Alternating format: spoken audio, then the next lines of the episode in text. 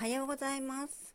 今回は牧野富太郎博士の好きなことだけすればいいを朗読させていただきます。草木は私の命でありました。草木があって私が生き、私があって草木も世に知られたものが少なくないのです。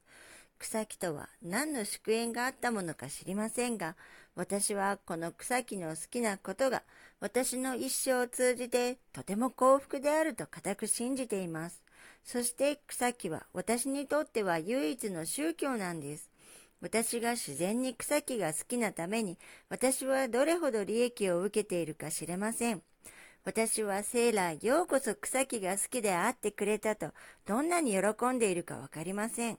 それこそ私は幸いであったといつも嬉しく思っています。